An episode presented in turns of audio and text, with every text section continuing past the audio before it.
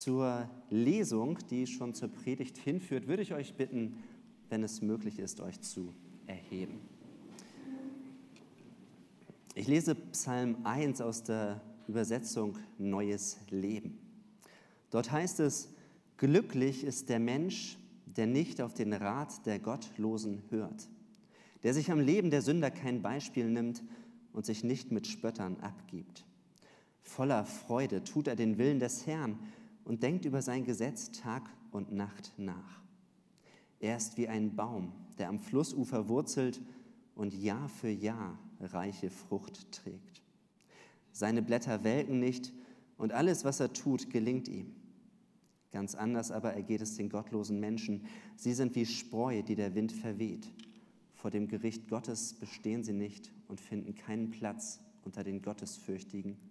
Und über die Wege der Gottesfürchtigen wacht der Herr, die Wege der Gottlosen aber führen ins Verderben. Ein mächtiger Gott und liebender Vater, wir wollen auf dein Wort hören. Wir wollen uns ausrichten auf das, was du uns sagen möchtest, auf das, was du uns zusagst und wo du uns aber auch herausforderst. Wir danken dir, dass du zu uns sprichst, dass du lebendig bist, dass wir dein Wort haben und darin lesen können, hören dürfen, was du zu uns sagst, dass wir uns hier in Freiheit versammeln können, uns miteinander austauschen können und dir nachfolgen können. Sei du mit deiner Gegenwart in unserer Mitte. Amen.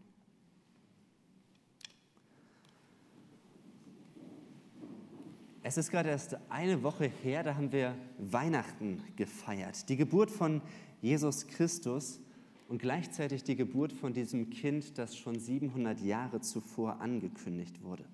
Und ich dachte, wenn wir heute zum Jahresabschluss kommen und an Weihnachten anknüpfen können, dann würde ich den Jahresabschluss auch dazu nutzen wollen, um die Predigtreihe abzuschließen, die wir in der Adventszeit begonnen haben. Die Predigtreihe, wo wir uns um den Vers aus Jesaja 9, Vers 5 gedreht haben, wo wir uns angeschaut haben, welche Ehrentitel wurden Jesus denn zugesprochen? Wir lesen dort, denn uns ist ein Kind geboren, ein Sohn ist uns geschenkt. Er wird die Herrschaft übernehmen und man nennt ihn wunderbarer Ratgeber, starker Gott, ewiger Vater und Friedensfürst. Das sind die vier großartigen Titel, die Jesaja damals gebraucht hat, um das Kind in der Krippe zu beschreiben. Wobei eigentlich beschreibt er ja nicht nur das Kind in der Krippe am Anfang seines Lebens, sondern mit diesen Titeln beschreibt Jesus das ganze Leben dieses Kindes. Von der Geburt bis zum Tod und eigentlich muss man sagen, ja noch viel mehr. Darüber hinaus entfalten sich diese Titel, die wir als Christen berechtigterweise Jesus zuschreiben. Und wir haben gesehen, Jesus ist ein Gottheld.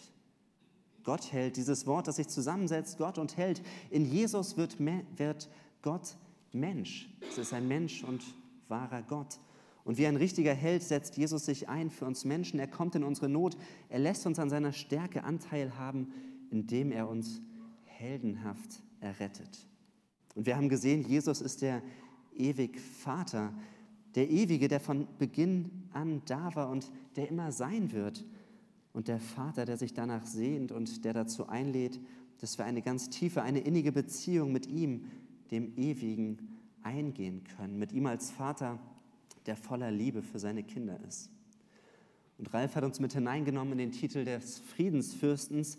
Jesus ist der, der als Fürst, als mächtiger Herrscher den Sieg errungen hat gegen die gottfeindlichen Mächte. Und er ist der, der Frieden bringt, einen Frieden, den unsere Welt gar nicht geben kann. Frieden mit Gott und auch einen unbeschreiblichen, tiefen Frieden in unseren Herzen. Der letzte Titel, der noch offen ist, das ist der Titel des wunderbaren Ratgebers, des Wunderrats, dessen Bedeutung wir uns heute ein bisschen näher ansehen wollen. Und auch dieser Name setzt sich wieder aus zwei Worten zusammen, die aus dem Hebräischen kommen. Und das erste Wort heißt Pala und das bedeutet so viel wie, es ist etwas Wunderbares, Unverständliches, Ungewöhnliches, etwas, was eigentlich jenseits des menschlichen Verstandes ist und zu wunderbar, um es in Worten auszudrücken. Das ist so das Wortfeld, wie dieses Wort Pala in der Bibel im Hebräischen gebraucht wird. Und auch wenn wir eigentlich bei einem Wunder vor allem an spektakuläre Ereignisse denken, dass wir sagen, ein Wunder ist etwas, wo die Naturgesetze außer Kraft gesetzt werden, so ist bei diesem Wort Wunder doch vom Schwerpunkt her etwas anderes gemeint.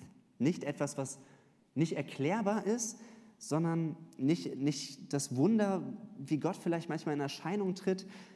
Wunder nicht in dem Sinne, dass Gott wundersam als brennender Dornenstrauch Mose begegnet oder auf wundersame Weise Feuer vom Himmel regnen lässt, sondern dieses Wort Wunder beschreibt vor allem das Rettungshandeln Gottes, welches, das ist jetzt ein bisschen komplizierter, welches das von einem Menschen in seiner Notsituation konkret erwartete und für möglich gehaltene überschreitet. Der Begriff macht sich also nicht vor allem daran fest, dass Naturgesetze auf wundersame Weise gebrochen werden und irgendwo irgendwie ein Wunder geschieht, sondern es beschreibt vor allem, dass etwas Rettendes eintrifft, womit die Menschen in ihrer Not nicht gerechnet haben. Also das Wunder ist, dass etwas eintrifft, womit die Menschen in ihrer Not nicht gerettet haben und was zu ihrer Rettung führt. Das war bei Abraham und Sarah so, dass sie ja kein Kind bekommen konnten im hohen Alter. Das war für sie jenseits des menschlichen Verstandes. Es war undenkbar, wie das gehen soll. Und weil sie sich nicht erklären konnten, haben sie die Sklavin Hagar mit eingebunden in ihren Versuch, einen Nachkommen zu zeugen. Und als Sarah dann aber tatsächlich schwanger wird, dann ist es dieses Wunderbare, dieses völlig Unerwartete, was Gott schenkt. Und Jesaja sagt hier, dieses verheißene Kind, das wird wunderbar sein, das wird ungewöhnlich, einmalig, unerwartet, eigentlich so, dass man es mit Worten gar nicht ausdrücken kann. Und das zweite Wort ist das hebräische Wort Ya'atz. Und das beschreibt einen Ratgeber. Es beschreibt jemanden, der einen berät, der einen anleitet, der einen aber auch herausfordert. Es ist für jemanden gebraucht, der nicht nur so einen kurzen Einblick in etwas hat, sondern jemand, der die große Ahnung hat, der das große Ganze sieht und der einen damit hineinnimmt und führt. Also nicht nur jemand, der irgendwie einen guten Tipp und Ratschlag fürs Leben geben möchte, wie man etwas so ein bisschen verbessern kann, so ein kleiner Lifehack, sondern es geht um jemanden, der etwas wirklich lebensrelevantes kundtut und der einen herausfordern möchte. Das steht hinter diesem Wort Rat, Ratgeber. Und wenn man sich das jetzt beides so vor Augen führt, das sind die beiden Worte, die Jesaja gebraucht, dann merkt man, es ist ein wunderbarer Ratgeber. Luther übersetzt mit dem Wort, es ist ein Wunderrat, den Jesaja ankündigt. Und man müsste eigentlich sagen, die Erwartung, wenn man beide Worte von ihrer Bedeutung her zusammenfügt, dann kündigt Jesaja mit diesem Kind einen, eine Person an. Wenn du dich an dessen Rat hältst, dann geschieht in deinem Leben, dann geschieht in deiner Not ein Wunder. Dann geschieht etwas, was außerhalb von dem für dich möglich gehaltenen liegt, was dir Rettung bringt. So kündigt Jesaja den Messias an. Und dann dauert es nochmal 700 Jahre, bis Gott mit seinem Rettungshandeln eingreift und er tatsächlich diesen Wunderrat auf die Erde schickt und dessen Ankunft wir an Weihnachten wieder gefeiert haben. Und wir können rückblickend sagen, ja, Jesus kommt in diese Welt, Gott wird Mensch und doch kommt Gott ganz anders als erwartet. Die Menschen dachten ja, der Messias, das wird ein großartiger Retter sein, ein helles Licht, der endlich diese Finsternis der weltlichen Unterdrückung durchbricht. Ein starker Herrscher, der nach Jerusalem kommt, der endlich die anderen Herrscher, die Römer damals platt machen und der endlich Recht und Gerechtigkeit durchsetzen wird. Ein großer König, der Frieden wiederherstellt.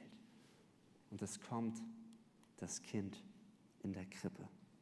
Ein Mensch geboren unter einfachen Bedingungen und trotzdem oder gerade deshalb kommt dieser Titel Wunderrat, finde ich sehr, sehr gut an Weihnachten, aber insgesamt im Leben von Jesus Christus zur Geltung. Ich finde das so faszinierend, wenn man sich diesen Begriff Wunderrat vor Augen führt und man dann überlegt, wo wird das bei Jesus konkret? Wie veranschaulicht er diesen Begriff? Wie füllt er diesen Begriff mit seinem Leben?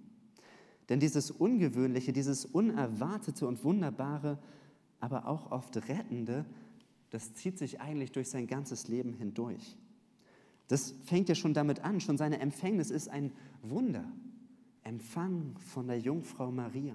Gott als Vater, Maria als Mutter, wahrer Gott und wahrer Mensch, einzigartig, undenkbar, unbeschreiblich. Als König und Sohn Gottes wird Jesus dann in einem Stall geboren, in Bethlehem. Seine Ankunft in dieser Welt erfolgt in niedersten Umständen. Völlig anders kommt der Messias in diese Welt hinein. Nicht mächtig und prunkvoll, sondern ins kleine, notvolle hinein. Und dann hat Jesus in seinem weiteren Leben die Menschen immer wieder überrascht und die Menschen haben sich gewundert, wer ist dieser Jesus?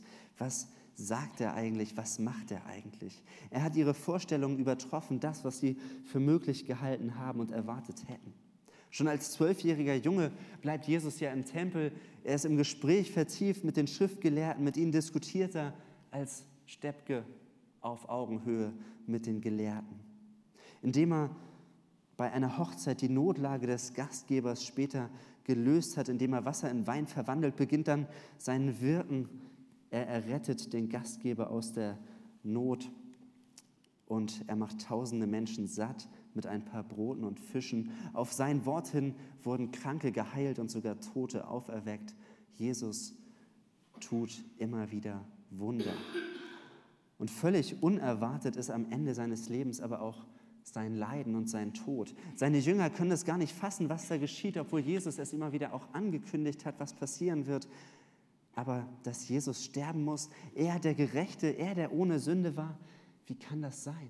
Das geht eigentlich über die Erwartungen und Vorstellungen der Jünger hinaus. Das ist unerwartet und schockierend für sie. Jesus ist der Messias, der kann nicht einfach sterben. Und dann das große Wunder, Jesu Tod ist doch von größter Bedeutung. Mit seinem Tod hängt die Errettung aus unserer Not als Menschheit zusammen, denn Jesus nimmt unsere Schuld auf sich. Er bezahlt für unsere Schuld am Kreuz vor Gott mit seinem Blut. Ein Ereignis, das bis heute doch für viele Menschen unverständlich ist, das so einzigartig ist, dass es nie wieder geben wird und dass es nur einmal gegeben hat. Etwas, was wir nicht für möglich halten, das ist doch unbeschreiblich, was Jesus getan hat, dass er diesen Preis der Sünde und Schuld von der ganzen Menschheit auf sich genommen und dafür eingestanden hat, stellvertretend für uns.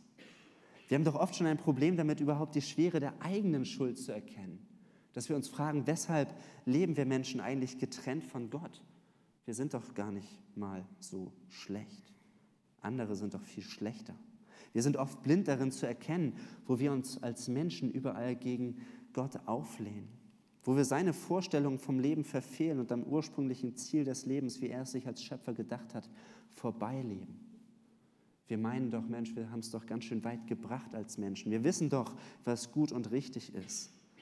Wir leben unser Leben aber an unseren eigenen Vorstellungen von gut und richtig ausgerichtet. Und damit leben wir an unserem Schöpfer vorbei. Indem wir seine Maßstäbe beiseite tun und unseren Willen höher bewerten als seinen Willen. Darin liegt unser Problem, unsere Schuld, dass wir ganz anders leben, als es ursprünglich gedacht war. Und wenn wir das erkennen, wenn wir überhaupt merken, oh ja, da liegt tatsächlich eine Wurzel in uns drin, etwas, was viel Unheil und Unglück in diese Welt auch mit hineingibt, dann merken wir, das trennt uns von Gott. Und wenn man das dann aufsummiert und sieht, wie schlecht wir als Menschen eigentlich mit dieser Erde und mit unseren Beziehungen umgehen, dann ist es doch umso erstaunlicher, dass Jesus diese unfassbar große Schuld aller Menschen auf sich genommen hat, dass er sie stellvertretend durch seinen Tod getilgt hat. Und doch ist es genau das, was die Bibel uns berichtet, wo wir sagen müssen, da hat er uns völlig unerwartet und wundersam errettet. In Kolosser 2, Vers 14 bringt Paulus das auf den Punkt, dass er sagt, den Schuldschein, der auf unseren Namen ausgestellt war und dessen Inhalt uns anklagte, weil wir die Forderungen des Gesetzes, also so zu leben, wie Gott es sich vorgestellt hat, weil wir das nicht erfüllt hatten, hat er für nicht mehr gültig erklärt, diesen Schuldschein. Er hat ihn ans Kreuz genagelt und damit für immer beseitigt. Das ist doch ein Wunder, dass wir nicht mehr unter dem Gericht Gottes als Christen leben müssen, sondern wissen dürfen, er hat uns vergeben in Jesus Christus. Es ist doch ein, nicht, ein nicht für möglich gehaltenes Eingreifen Gottes in unsere Not als Menschen, dass Gott uns entgegenkommt. Er, der Ewige, der Heilige, der Gerechte, er kommt in unsere Not, um uns den Weg zu bereiten und um unsere Schuld zu sühnen. Der christliche Glaube ist einzigartig. Der unterscheidet sich von allen anderen Religionen und Glaubensvorstellungen, dass es eben nicht auf unser menschliches Handeln ankommt, sondern dass Jesus selbst, Gott in Jesus selbst alles getan hat, um unsere Schuld zu begleichen und uns mit Gott zu versöhnen. Das ist und bleibt doch ein Wunder, wie Gott uns durch Jesus überraschen und erretten will. Eine Botschaft, an die wir uns als Christen vielleicht immer wieder zu sehr gewöhnt haben, aber die doch dazu einlädt, schau darauf, was Jesus als Wunderrat getan hat. Wie ungewöhnlich und wie einzigartig sein Kommen in dieser Welt ist. Und dass unsere persönliche Errettung damit zusammenhängt, was er gelebt, gesagt und gelehrt hat. Was er uns als Ratgeber weitergegeben hat. Denn dieses Wunder der Errettung, das hängt auch mit Jesu Worten zusammen. Wenn Jesus sagt, ich bin die Auferstehung und das Leben, und wer an mich glaubt, wird leben, selbst wenn er stirbt. Und wer lebt und an mich glaubt, wird niemals sterben. Dann gibt Jesus uns damit einen Rat. Damit, dass er sagt, wer er ist, dass er sagt, macht euch mit eurem ganzen Leben an mir fest. Vertraut auf mich, auf meine Auferstehung, darauf, dass ich der Lebendige bin. Er lädt uns ein, dass wir uns an ihm festmachen, dass wir darauf vertrauen und das als Geschenk annehmen, dass sein Tod und seine Auferstehung Auswirkungen haben auf unsere Not und unser Leben. Und wenn wir seinem Rat folgen und seinen Worten glauben, dann geschieht in unserem Leben das größte Wunder, dass die Errettung, die er vollbracht hat, dass sie für uns gilt. Dass unsere Schuld, unsere ganz persönliche Schuld, wirklich getilgt ist. Dass wir Kinder des lebendigen Gottes sind, dass wir versöhnt sind mit ihm, dass wir Gemeinschaft haben mit ihm und dass uns nichts und niemand aus seiner Hand reißen kann. Dazu lädt Jesus ein. Das ist das, was er als Wunderrat mit seinem Leben verkörpert und wozu er auffordert, wo er sagt, ich sehe das große Ganze und du brauchst die Errettung aus deiner Schuld. Wir sind herausgefordert, ihm zu vertrauen, seinem Tod und seiner Auferstehung der Errettung, die außerhalb von dem liegt, was wir aus eigener Kraft je erreichen könnten, was wir uns nie mit eigenen Leistungen verdienen könnten. So gnädig und so wunderbar ist Jesus, dass er uns errettet aus der Trennung von Gott als Wunderrat. Das ist das größte Wunder. Aber zugleich hängt damit auch die Frage zusammen, lasse ich diesen Jesus denn auch darüber hinaus den Ratgeber für mein Leben sein? Oft leben wir als Christen, dass wir sagen, ja, ich weiß, ich bin errettet, ich habe eine Erwartung, dass ich in Ewigkeit bei Gott sein werde, aber hier im Leben, da frage ich Gott gar nicht so oft um Rat. Da habe ich mich an das gewöhnt, dass ich dem folge, was ich selbst für gut und richtig finde. Und der Titel Wunderrat fordert uns auch hier heraus, uns zu fragen, bin ich eigentlich bereit, seinen Worten zu vertrauen. Nicht nur, wenn es um die Ewigkeit geht, sondern auch im Blick auf mein Leben in der Gegenwart. Im Blick auf das kommende Jahr und im Blick auf die verschiedenen Facetten unseres Lebens. Auch im Blick auf das, was das vergangene Jahr mit sich gebracht hat und wo wir vielleicht Punkte haben, die offen sind, wo wir uns fragen, wie wollen wir damit umgehen. Ich möchte uns, ich möchte dich und mich zu diesem Jahreswechsel einladen, dass wir den Wunderrat im neuen Jahr Tag für Tag in unser Leben mit einbeziehen. Dass wir unser Leben an ihm ausrichten, an dem, was er gesagt hat, auch wenn das nicht immer einfach ist. So möchte ich uns drei Fragen mit auf den Weg geben ins neue Jahr. Lasse ich Jesus auch über die Gewissheit des ewigen Lebens hinaus Ratgeber für mein Leben sein? Trauen wir uns eigentlich noch zu, Jesus für unser persönliches Leben um Rat zu fragen? Erwarten wir in unserer Not, dass Gott etwas tun kann? Oder scheint Gott für uns immer noch außen vor zu bleiben? Erwarten wir, dass er in unsere Dunkelheit hineinkommt, ja, dass er uns auch überraschen kann? Ich möchte uns ermutigen, lasst uns nicht erst als letztes, Lass uns nicht erst dann, wenn alles andere nicht hilft, dann als Notnagel zu Jesus kommen. Nicht erst dann, wenn alles, alle unsere Versuche, wenn alle unsere Wege, die wir mit eigenen Kräften versucht haben zu gehen in unserer Not, wenn all das sich als nicht erfolgversprechend erwiesen hat, lass uns nicht erst dann zu diesem wunderbaren Ratgeber kommen, sondern von Beginn an. Wenn eine Not in unser Leben hineinkommt, dass wir sie vor Jesus bringen und dass wir ihn bitten, zu helfen, uns zu überraschen, uns zu führen, uns hindurchzutragen. Ihn um Rat fragen und ihm unsere Sorgen und Nöte bringen immer mit der Offenheit verbunden, was er daraus macht. Und als zweites, wenn wir ihn um Rat gefragt haben, dann stellt sich ja immer auch die Frage, sind wir denn bereit, auch hinzuhören, was er sagt? Oder sagen wir, okay, ich habe es ihm gebracht und jetzt muss er halt tun und machen und ich bin mal gespannt, was kommt, aber ich gehe meinen eigenen Weg weiter. Oft haben wir auch unsere eigenen Vorstellungen von dem, wie denn seine Antwort aussehen sollte, dass wir die Antwort schon vorwegnehmen und ihn nur noch darum bitten, so zu handeln, wie wir wollen. Jesus fordert uns oft heraus mit dem, was er sagt. Und wir schaffen es gut, nur das hören zu wollen, was wir auch wirklich umsetzen möchten. Aber in seinem Wort gibt er uns oft Antworten, die wir nicht so gerne hören wollen. Haben wir wirklich ein offenes Ohr für ihn? Für das, was er uns zuspricht durch sein Wort und durch seinen Heiligen Geist? Sind wir bereit, zu vergeben, den Schritt auf den anderen zuzumachen, unsere Schuld einzugestehen, von Jesus zu lernen über den Umgang im Blick auf Beziehungen, im Blick auf unsere Arbeit, den Umgang mit Zeit, Geld und auch Krankheit. Was sagt Jesus eigentlich dazu, wo wir die wahre Erfüllung unseres Lebens finden? Lassen wir Jesus unsere Prioritäten hinterfragen und unser Leben ordnen? Lassen wir ihn hinterfragen, wo wir eigentlich schon ganz lange meinen zu wissen, was gut und richtig ist, ob das wirklich mit seinem Wort übereinstimmt?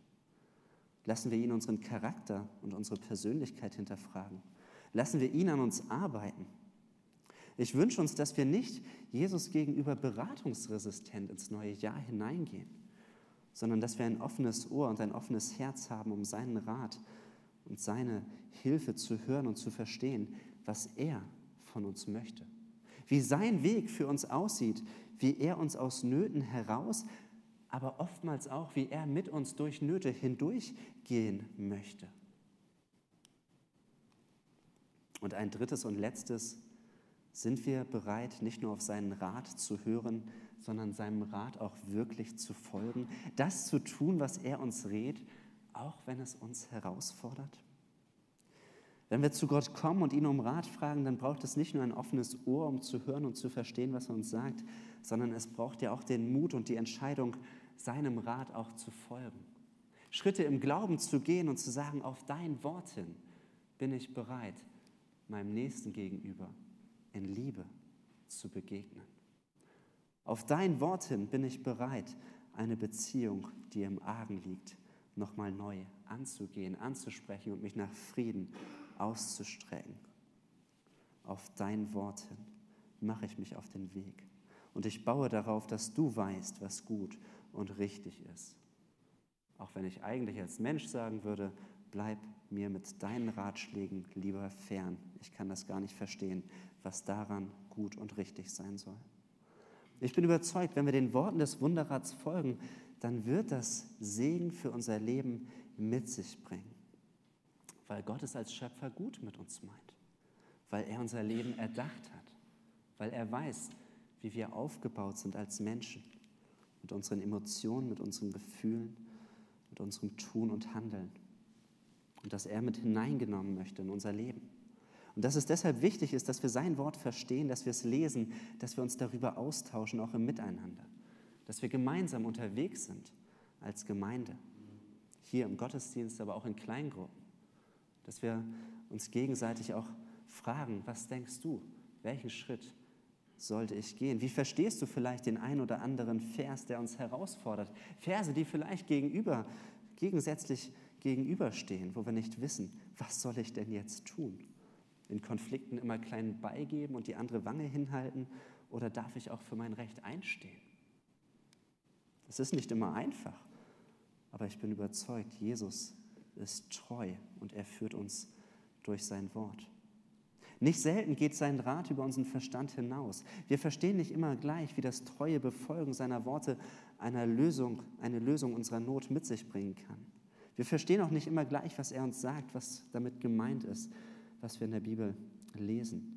Vieles wird oft auch erst dann deutlich, wenn wir den großen Zusammenhang und den Kontext verstehen von dem, was Jesus uns sagt.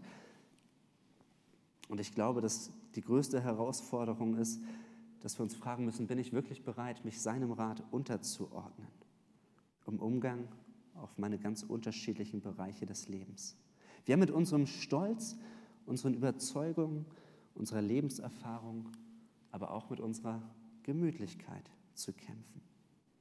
Aber wenn wir dann wieder darauf schauen, wie wunderbar Gott uns durch Jesus errettet hat, dass er es als liebender Vater gut mit uns Menschen meint und dass er als Schöpfer das Leben weitaus besser versteht, als wir es je tun werden, dann glaube ich, dass wir daraus immer wieder neue Zuversicht, Hoffnung und Mut haben, den Worten des Wunderrats zu vertrauen. Und es ist ja nicht nur dieser eine Titel, es sind so viele Titel, die Jesaja Jesus zugesprochen hat. Und so viele Verheißungen, die Jesus mit sich bringt. Dass das, was Jesaja damals verheißen hat, dass das mit Jesus in die Welt gekommen ist und seinen Anfang genommen hat. Und dass wir wissen dürfen, er geht mit uns. Er, der wunderbare Ratgeber, der starke Gott, Gott hält, ewig Vater und Friedensfürst.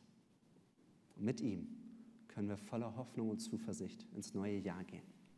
Und Herr Jesus Christus, dafür danke ich dir, dass du mit uns gehst, dass du mit uns bist und dass du uns nicht nur einmalig errettest, dass wir wissen dürfen, wir sind in der Ewigkeit bei dir gerettet, sondern dass du unser Leben jetzt schon prägen, leiten und führen möchtest. Dass du uns Ratschläge gibst, dass du unser Leben füllen und erfüllen möchtest durch deine Leitung. Du siehst das große Ganze. Du kannst viel weiter sehen, als wir mit unserem begrenzten Horizont vor Augen haben.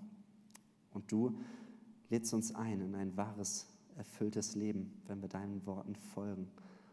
Und Herr, ich bitte dich, dass du uns im kommenden Jahr ein neues offenes Ohr und Herz schenkst für dein Reden. Dass wir uns festmachen an dem, was du gesagt hast, an dem, was du getan hast. Und dass wir miteinander unterwegs sind und dir in Treue folgen. Danke, dass du dich hingegeben hast für unsere Schuld. Danke, dass du uns errettet hast, völlig überraschend aus unserer Not. Und dass du uns auch in dieser Zeit immer wieder erretten willst. Dass du mit uns bist, dass du unsere Not siehst und sie dich nicht kalt lässt, sondern dass du sagst, du greifst ein. Du bist der ewig treue und lebendige Gott. Dir sei Dank, Lob und Ehre.